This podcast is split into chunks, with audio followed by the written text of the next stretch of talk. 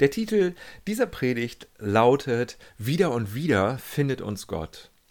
Und ich bete darum, dass dich diese Predigt erreicht in einer Situation, in einer Phase, in der du ein Wort Gottes brauchst. Und ich bete, dass du das hörst hier. Ich möchte einen intensiven Blick auf einen biblischen Text werfen.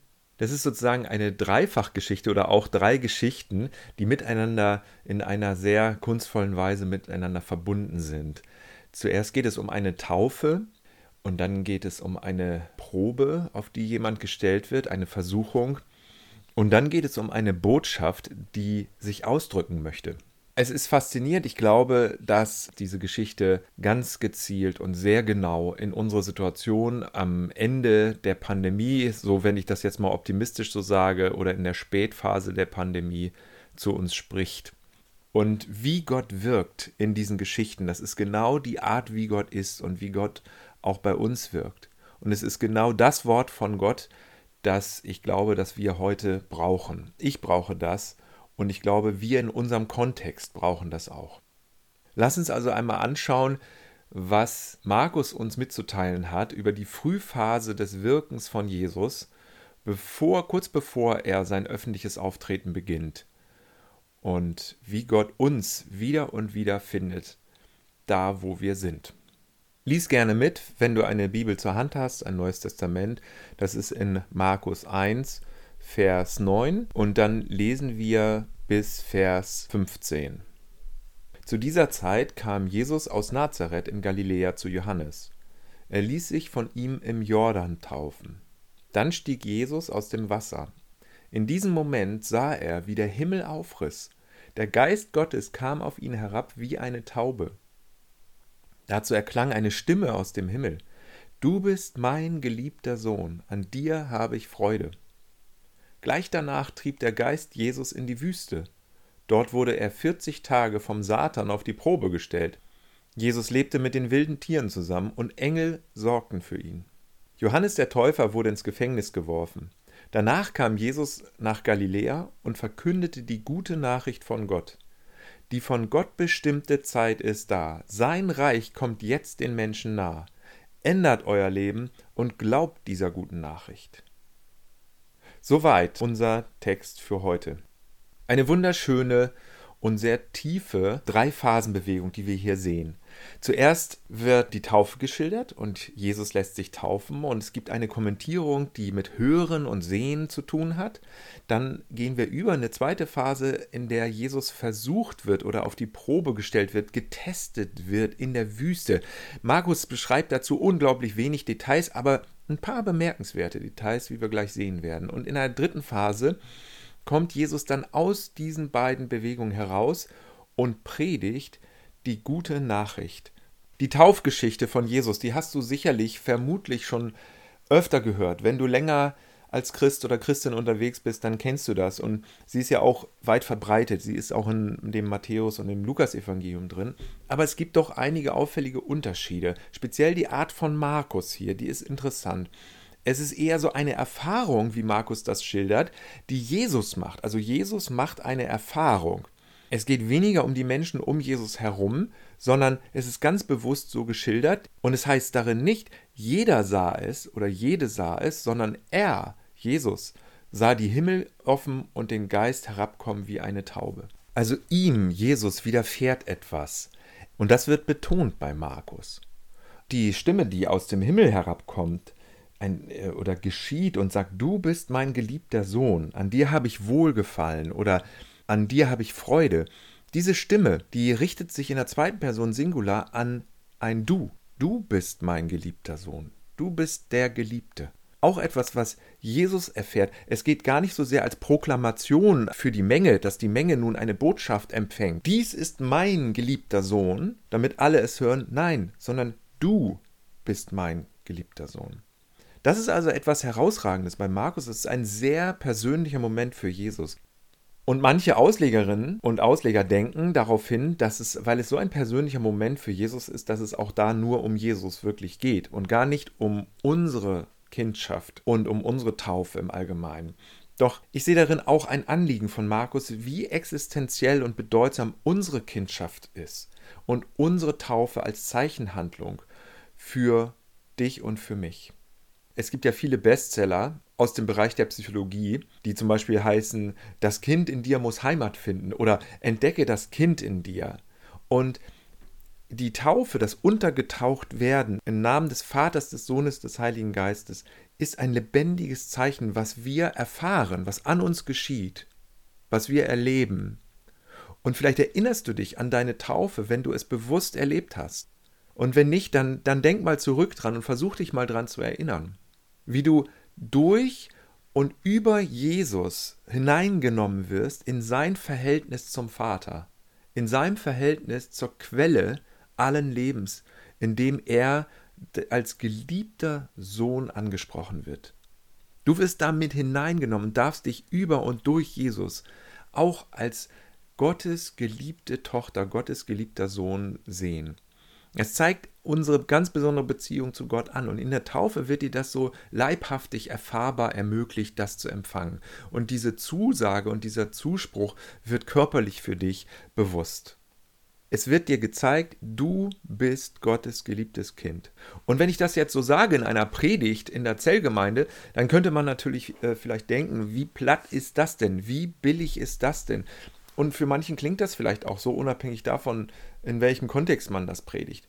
Ich sage das auch oft den, den Zellos, den unseren Vorschulkindern, mit denen wir über Zoom auch sonntags immer Gottesdienst feiern dann sage ich ihnen in ähnlicher Weise oder mit ähnlichen Worten häufig, ihr seid geliebt, Gott mag dich, er hat dich nicht vergessen, du bist ihm wichtig. Und ich weiß, dass viele Eltern das ihren Kindern natürlich auch zeigen, durch ihr Leben und durch Gesten und durch Worte. Und dann kann man denken, naja, das ist doch völlig reiner Kinderkram.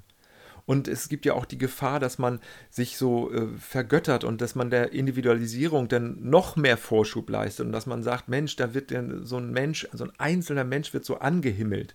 Sag doch mal was anderes, als du bist Gott wichtig. Er hat dich nicht vergessen. Gott mag dich. Aber ich möchte in dieser Predigt das betonen und ich sage dir das, du bist ein geliebtes Kind Gottes. Hört sich vielleicht niedlich an, hört sich vielleicht süß an und vielleicht auch belanglos für dich. Ähm, aber das könnte daran liegen, dass es dir auch im Moment vielleicht gar nicht so schlecht geht und dass du vielleicht im Moment das auch in einem Kontext hörst, wo du gerade Gottesdienst gefeiert hast oder wo du einfach nur die MP3 hörst und denkst, ja, das ist ja mal ganz nett anzuhören.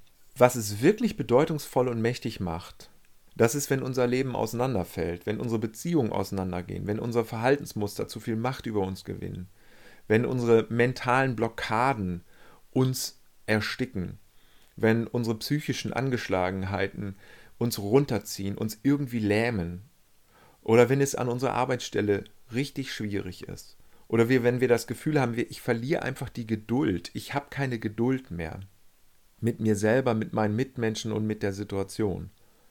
Wenn wir so einen Punkt erreicht haben, an dem wir den Eindruck haben, es funktioniert nichts, irgendwie gar nichts in meinem Leben. Es scheint irgendwie alles falsch gewesen zu sein, was ich gemacht habe. Meine Entscheidungen sind falsch. Der Beruf, den ich gelernt habe, ist falsch. Es ist alles irgendwie schlecht und funktioniert nicht richtig in meinem Leben. Oder wenn es noch bedrückender wird als das und wir merken, wir kommen tatsächlich ans Ende unserer, unserer Ressourcen und wir haben keine Möglichkeiten mehr, die wir vor uns sehen, unser Leben zu gestalten. Dann, dann in unser Inneres zu gehen, Augen zuzumachen, bewusst zu atmen und dann hineinzugehen in diese Botschaft, die wir schon tausendmal gehört haben, aber vielleicht haben es manche auch noch gar nicht gehört. Dann hineinzugehen in diese Lektion, die wir in den letzten Jahren und Jahrzehnten vielleicht gelernt haben die wir gelernt haben in den Zellgruppen, in den Gottesdiensten, durch YouTube-Predigten oder MP3s oder durch das, was wir selber gelesen haben in der Bibel.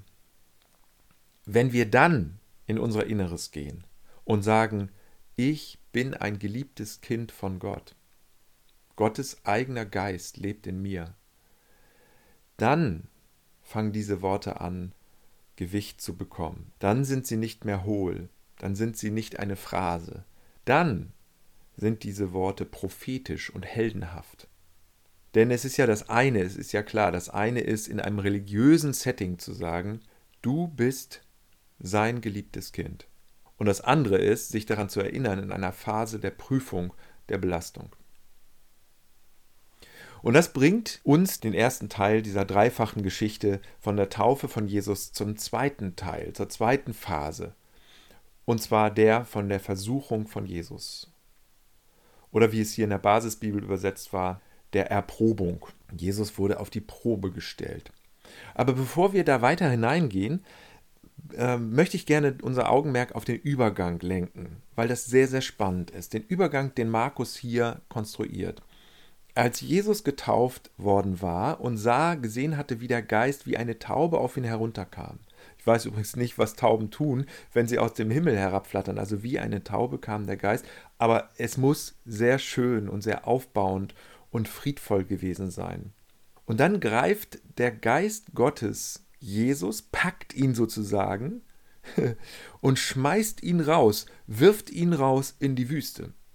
Bei Lukas heißt es, er führte ihn hinaus. Aber bei Markus schmeißt er ihn heraus. Das Wort, das griechische Wort, wird sonst dafür verwendet, wie Jesus später Dämonen austreibt.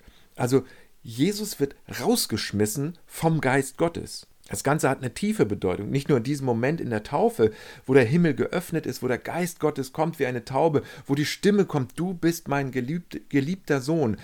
Das, das sagt Markus nicht, ohne gleich dazu zu sagen, dass dieser selbe Geist Jesus nicht am Jordan bleiben lässt, sondern er schickt ihn in die Wüste. Das ist ja ein deutsches Sprichwort. Und dort wird er auf die Probe gestellt.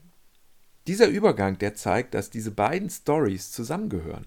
Die Zusprache, der Zuspruch, Kind Gottes zu sein, den Geist Gottes als Ausrüstung für dein Leben zu haben. Genau für diesen Moment ist diese Zusprache und ist die Füllung mit dem Geist Gottes dir gegeben in dem Moment, in dem du erprobt und getestet wirst. Markus erzählt dann diese Versuchungsgeschichte und Markus ist ja kein Mensch, kein Autor der vielen Worte. Er hält das sehr, sehr kurz. Es gibt keine klugen Auseinandersetzungen mit dem Teufel, die bei den anderen Evangelien geschildert werden. Es gibt keine Schriftstellen, kein Schriftstellen-Battle sozusagen, wo der Teufel eine Schriftstelle zitiert, wo Jesus eine Schriftstelle zitiert. Es gibt nicht drei Typen von Versuchungen, auch sehr interessant, die kann man immer in der Predigt gut durchgehen, diese drei Arten von Erprobung und auf die Probe gestellt werden. Und es gibt auch keine Reise von der Wüste auf ein Felsplateau und dann schließlich zur Zinne des Tempels. All das gibt es bei Markus gar nicht. Markus sagt nur, gleich danach trieb der Geist Jesus in die Wüste, warf ihn hinaus in die Wüste. Vers 13, dort wurde er 40 Tage vom Satan auf die Probe gestellt. Also hier sind einfach nur zwei Sätze als Kurzzusammenfassung des Geschehens. Aber dann fügt Markus etwas sehr Interessantes hinzu. Mitten in der Versuchung war Jesus mit den wilden Tieren und Engel dienten ihm.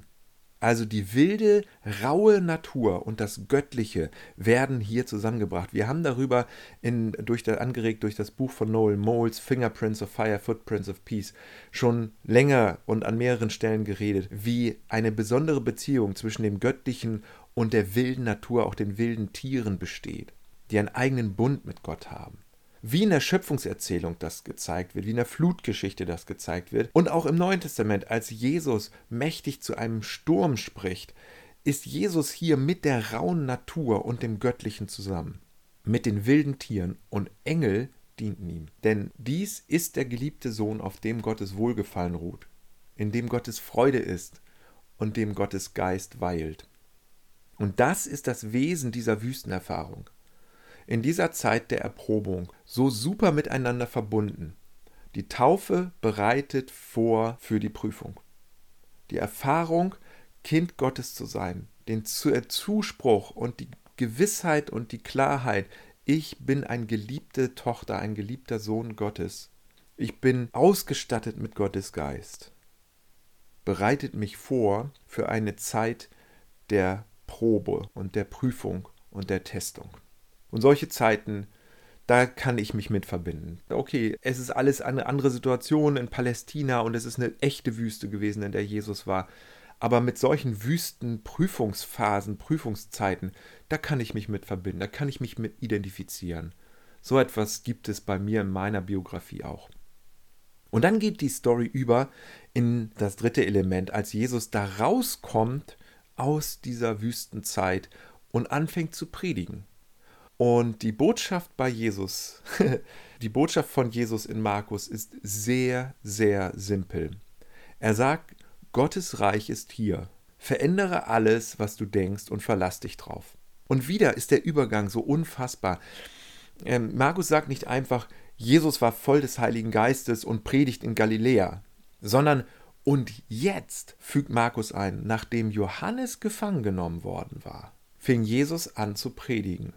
Gottes Reich ist hier, kehrt um und vertraut. Also hier passiert etwas, was Markus sehr bewusst und sehr kunstvoll miteinander verknüpft. Nachdem Johannes gefangen genommen worden war, Johannes der Täufer ist gemeint, denn Johannes hatte dieselbe Botschaft gepredigt. Also wir, wir sollen daraus entnehmen, von dem, wie Markus das hier schildert, dass nachdem Jesus als geliebtes Kind von Gott angesprochen wird, beansprucht wird und mit dem Geist Gottes erfüllt wird und nachdem Jesus auf die Probe gestellt wurde in der Wüste, steigt er jetzt wirklich voll ein ins Geschehen. Also mir kommt das so vor, wie in so Filmen, in irgendwelchen Actionfilmen oder so, wenn jemand über eine vielbefahrene Straße hinüberrennt oder hinübergeht und überall sausen so Autos vorbei. Das macht Jesus jetzt irgendwie so, indem er dieselbe Botschaft übernimmt von Johannes dem Täufer, die ihn, nämlich Johannes, ins Gefängnis gebracht hat, weil er den König mit seiner Botschaft brüskiert hatte. Das ist eine ganz starke Art, wie Markus die Ereignisse zusammenknüpft miteinander und zusammenfügt. Du hast die Taufe und die Versuchung, sodass du die Botschaft aufnehmen kannst und sagen kannst, Gottes Reich ist hier. Und das ist eine Botschaft, die ist beängstigend für Könige und für die Machthabenden. Auch für religiöse Machthabende, für religiöse Leiter ist das unbequem. Denn sie haben sich ja eingerichtet in diesem bestehenden Gefüge, in diesen bestehenden Strukturen, in diesem bestehenden System des römischen Reiches in Kooperation mit der religiösen Elite. Aber so, ein, so, ein, so ein Jesus aus Nazareth, so ein Zimmermann, der da auftritt und so eine Botschaft mit sich bringt und sagt, Gottes Reich ist hier, ist nahe herbeigekommen. Das heißt, Gerechtigkeit und Barmherzigkeit sind hier. Jeder Mensch darf sich als Tochter und Sohn Gottes in Würde verstehen. Das ist eine Ermächtigungsbotschaft, es ist eine befreiende Botschaft, es ist eine barmherzige Botschaft, eine Botschaft, die allen gilt und die alle dadurch dann auch ein, eine starke Gleichheit verleiht. Jeder Mensch bekommt sein Leben mit allen seinen Möglichkeiten von Gott, seinem Schöpfer, seinem Ursprung zugetraut. Es ist eine Botschaft, die das ins Wanken bringt und das die, die die Wände wackeln lässt von dem Bestehenden. Denn das ist ja Gottes Reich. Wenn Gottes Reich wirklich da ist, dann bedeutet es, es ist ein anderes Leben möglich. Es ist ein Leben nach Gottes Art und nach Gottes Vorstellung und nach Gottes Träumen. Dieses Leben ist möglich. Und Jesus behauptet, das sei jetzt nahe herbeigekommen. Was für eine brisante Botschaft für die, die es sich in den bestehenden Strukturen eingerichtet haben. Und es ist ja auch so. Wenn wir die Geschichte weiterverfolgen, sehen wir ja, es ist eine Botschaft, die zum Sündenbockdenken führt und die letztendlich dann zum Tod von Jesus führt. Und es ist eine Botschaft, die aber auch zur Auferstehung von Jesus führt. Und das Gottesreich, das meint ja uns alle, das meint dich, das meint mich. Es ist ja eine Einladung zu einem Fest, zum Fest des Lebens in Fülle. Nur, das ist eine Einladung zum Leben in Fülle, nicht nur für dich und für mich, sondern eben für alle. Und das macht es ganz besonders brisant. Jesus hat ja in Bildern gesprochen, er hat ja häufig Vergleiche angestellt und Geschichten erzählt und er hat ja nie so richtig definiert oder seziert oder auseinandergenommen, was heißt das denn jetzt Gottes Reich? Er sagt ja an einer Stelle in Lukas 17, man kann nicht sagen, seht, hier ist es oder dort ist es, denn siehe, das Reich Gottes ist mitten unter euch. Er betont das, ist nahe herbeigekommen, ist mitten unter euch. Und natürlich ist es noch nicht in seiner Vollendung da. Und natürlich gibt es noch mehr. Deswegen spricht die Theologie davon, dass wir in einer Zeitphase leben des schon jetzt und noch nicht. Oder anders gesagt, des schon jetzt und noch mehr. Denn es kommt noch mehr. Und doch ist diese Rede von Gottes Reich das, was Jesus ausmacht, was ihn erfüllt, was ihn bewegt und was auch ganz in seiner jüdischen Tradition steht. Und er definiert das nicht. Äh, damit hebt er auch Gottes Unverfügbarkeit wieder hervor und ermächtigt den und die, die das hört. Er hebt damit auch die Freiheit seines Gegenübers hervor. Was diese Rede vom Reich Gottes möchte, ist, sie sucht Mitspielerinnen und Mitspieler, um Gottes Reich und Gottes Präsenz und Anwesenheit unter uns wahrzunehmen. Das Gottesreich ist eine Wirklichkeit, die, in die man eintreten kann oder auch nicht. So zeigt Jesus das in Matthäus 11, als er sagt, wir haben für euch auf der Flöte gespielt und ihr habt nicht getanzt. Wir haben die Totenklage angestimmt und ihr habt euch nicht an die Brust geschlagen. Matthäus 11, Vers 17. Aber wenn Jesus seine Mitmenschen so mit Kindern vergleicht, dann ist das keine Anklage gegen seine Mitmenschen als Spielverderber, ach, ihr blöden Spielverderber, sondern nein, es ist eine Einladung an dich und an mich. Spiel doch mit. Schließt dich doch nicht aus von der Lebendigkeit und der Dynamik und der Anwesenheit Gottes unter uns. Jesus kann und will die verheißene Verwandlung der Welt nicht alleine bewirken. Er sucht Mitspielerinnen und Mitspieler. Das Ankommen von Gottes Reich braucht Mittanzende und Mitfühlende. Und in diesem Geschehen, in diesen Ereignissen finden wir unsere eigene Blaupause. Du, wir. Und das möchte ich ganz deutlich formulieren und dir zusprechen. Du bist nicht vergessen. Du bist gesehen. Du bist geliebt. Und ich sage das nicht leichtfertig, sondern ich sage das in dem Bewusstsein, dass wir ein sehr, sehr schweres Jahr hinter uns haben. Es war ein sehr belastendes Jahr. Es gibt Familien, die haben geliebte Menschen verloren. Es gibt dieses, dass wir nicht zusammenkommen können, dass wir uns nicht die Hände geben können, in, ich meine nicht in diesem Sinne eines äh, Begrüßungshandschlags, der wird wahrscheinlich auch gar nicht wiederkommen und ich bin ehrlich gesagt nicht so ganz böse drum.